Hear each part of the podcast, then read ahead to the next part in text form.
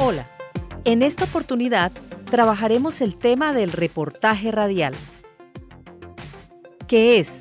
¿Cuáles son sus características? ¿Qué elementos lo componen? El reportaje radial. ¿Cómo hacer reportajes de calidad?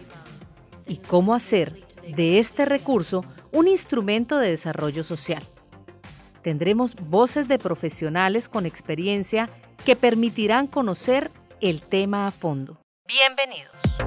Considerado por muchos como el papá de los géneros periodísticos, el reportaje tiene sus orígenes en la antigua tradición oral de narradores y contadores de cuentos.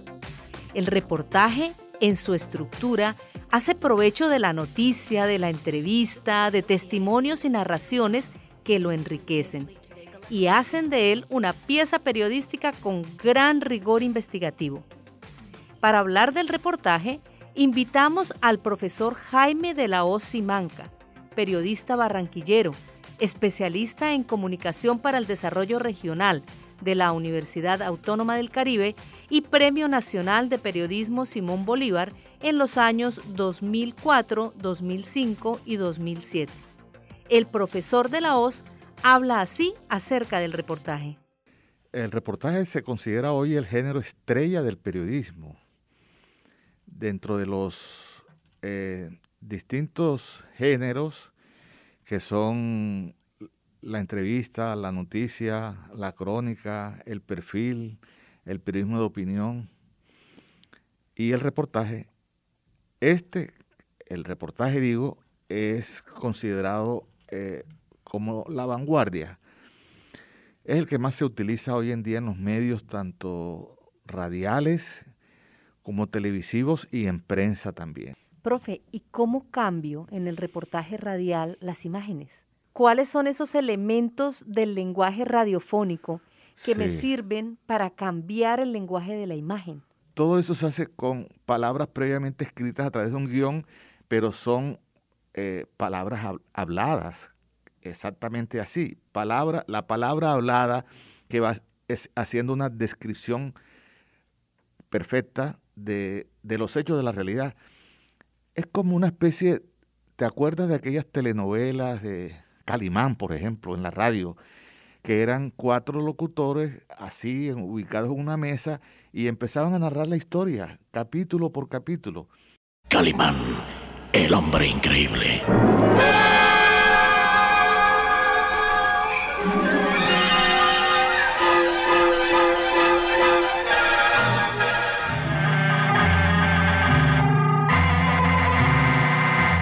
San Francisco, una de las ciudades más populosas de los Estados Unidos y principal puerto de toda la costa del Pacífico, semeja un gigante de acero y concreto dormido en este gris amanecer. Las arterias principales, las grandes avenidas Lexington y Wallace Park se ven desiertas. Por su parte, Martín Tapias, comunicador social, periodista, de la Universidad Autónoma del Caribe y director de noticias de Caracol Radio para la región Caribe, puntualiza sobre el reportaje radial. El reportaje es un trabajo periodístico, es un gran género periodístico de profundidad. A través del reportaje, el periodista amplía lo que puede dar en una primera instancia a través de una noticia general sobre un hecho. El reportaje profundiza va a las fuentes, tiene más investigación, tiene más documentos, tiene más la visita del periodista al sitio y sus impresiones sobre lo que puede encontrar en ese trabajo. Lenguaje radial. Y es que el reportaje radial nos invita a ser creativos, a jugar con el mundo de los sonidos.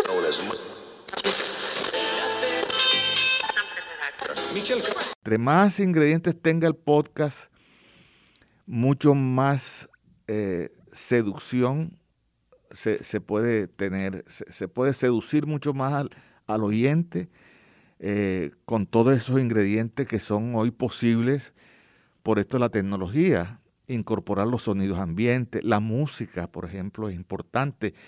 A veces se cree que no, porque según el podcast, eh, eh, se, puede recargar con, música. No, hay una música especializada, está la música clásica, música moderna, música instrumental, que le da también eh, sabor, color a la investigación que se está haciendo, al trabajo, al reportaje.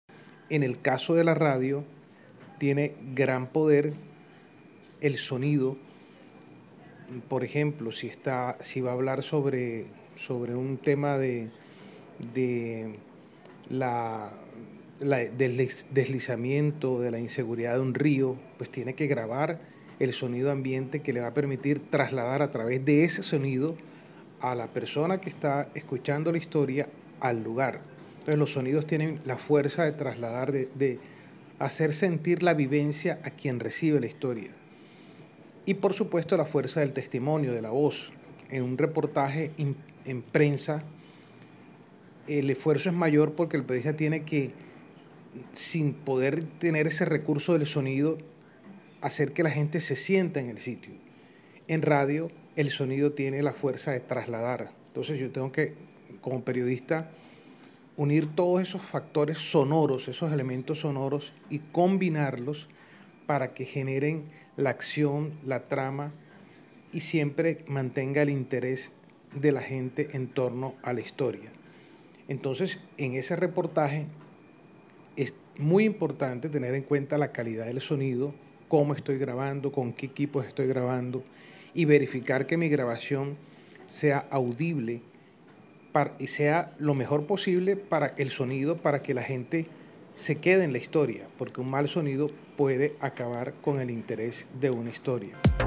Y para mantener el interés en la historia, no basta con ser creativos en la radio, como en la prensa y en la televisión, los trabajos periodísticos requieren de rigor, de investigación, de respeto al oyente.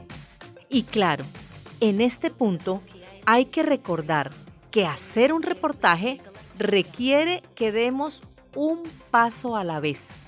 La planificación es clave. El primer paso, eh, sin duda, es eh, elegir el tema. ¿Qué tema quiero elegir? Y el tamaño del tema. Sí, porque hay temas infinitos, hay, temas que abarcan todo un universo y frente a eso eh, eh, es difícil. Entonces hay que delimitar el tema. Después de elegirlo, delimitarlo. Entonces, bueno, mi tema, mi tema va a ser sobre la ciudad. Ok, ese es un tema general, es un tema infinito. Delimitémoslo. ¿Qué ciudad? bueno Barranquilla. Entonces ya ahí circunscribimos el tamaño del tema queda reducido solamente a un villorrio, a un, a un, a un, corregimiento o una vereda, ¿no? Esto hablando pues de, lugares, pero también puede ser de personas, puede haber reportajes de personas que son reportajes de personalidad. Entonces se, se puede elegir una persona que sea importante, digamos Maía, que acaba de, de lanzar su sencillo aquí con la Universidad Autónoma del Caribe, de una investigación que ella realiza sobre los sonidos ancestrales del, Caribe. Entonces, bueno, yo elijo a Maía y puedo elegir incluso ese mismo tema, el de las músicas ancestrales, de, de Petrona Martínez. Entonces yo, después de ese paso, voy a la investigación. Es un tercer paso. La investigación también se llama trabajo de campo. Es decir, voy a los sitios a investigar, el origen, la historia. Esa investigación puede ser, debe ser en el sitio, ¿no? Yendo, embarrándose los, la suela de los zapatos, ahí en, los sitios, recorriendo, haciendo entrevistas a las personas que tengan algo que ver con eso. Y lo otro es una investigación documental, ¿no? Ir a internet, hoy con la tecnología esta, se puede ir a Twitter, se puede ir a, a las redes sociales, por ejemplo, también hay que conseguir una bibliografía si se quiere hacer una investigación seria. El estudiante ya se ha apropiado de todo eso, ya digamos puede desenvolverse como pez en el agua, ya conoce bien el tema cualquiera de los que hemos elegido. Entonces sí, ya viene la, la escritura de un guion previo o de un bosquejo, ¿no? Dependiendo del formato en que lo quiera presentar o del estilo o de la forma. El profesor de la OZ nos relató el paso a paso para trabajar el reportaje. Y ahora muchos se preguntarán, ¿y cómo defino el tema? ¿De dónde salen las ideas para hacer un reportaje? Podría ser que un periodista puede registrar una noticia sobre la muerte de una persona que es, digamos, asesinada por quitarle una moto, como resultó recientemente. En una noticia se registra el dato eh, básico general, que es el hecho mismo, el relato del hecho de lo que ocurrió. Así es. Un reportaje puede nacer de una noticia, de información de interés ciudadano, de interés social. Aquí es donde el reportaje se convierte en la oportunidad que tiene el periodista para hacer de este un instrumento de desarrollo social. El reportaje parte de unas preguntas que el periodista se va a hacer en profundidad. Entonces empieza a preguntarse sobre, digamos, quién era la víctima, cómo vivía, cómo era su familia, eh, qué tanto es la inseguridad en el sector, cuáles son los problemas relacionados con la inseguridad en ese sector, qué dicen las estadísticas o los documentos sobre la inseguridad que puede darse en, el sector o en la ciudad. Y con base en eso sale a hacer un trabajo de contrastar diversas fuentes, verificar información y tratar de buscar una explicación o elementos que ayuden a entender por qué está sucediendo lo que está sucediendo. Entonces, ya el, periodista no se queda con el reporte preliminar o inicial de un testigo o del policía, sino que hablará con familiares, hablará con amigos de la víctima, hablará con vecinos, hablará con integrantes de investigación, de grupos de investigación de universidades, consultará documentos, estará en el sitio, se dejará llevar también por sus impresiones de estar en el sitio, de cómo se siente, cómo observa la gente. Hay rejas en las puertas, en las ventanas. La gente se acuesta temprano, tarde. Ha cambiado la vida. Hablará de pronto con algún anciano del sector para que le cuente su testimonio de cómo era antes y cómo es ahora. Y a partir de todo eso va a empezar a integrar una historia. Destaquemos entonces la importancia que tiene la selección del tema, el compromiso y la intención que acompaña el trabajo periodístico.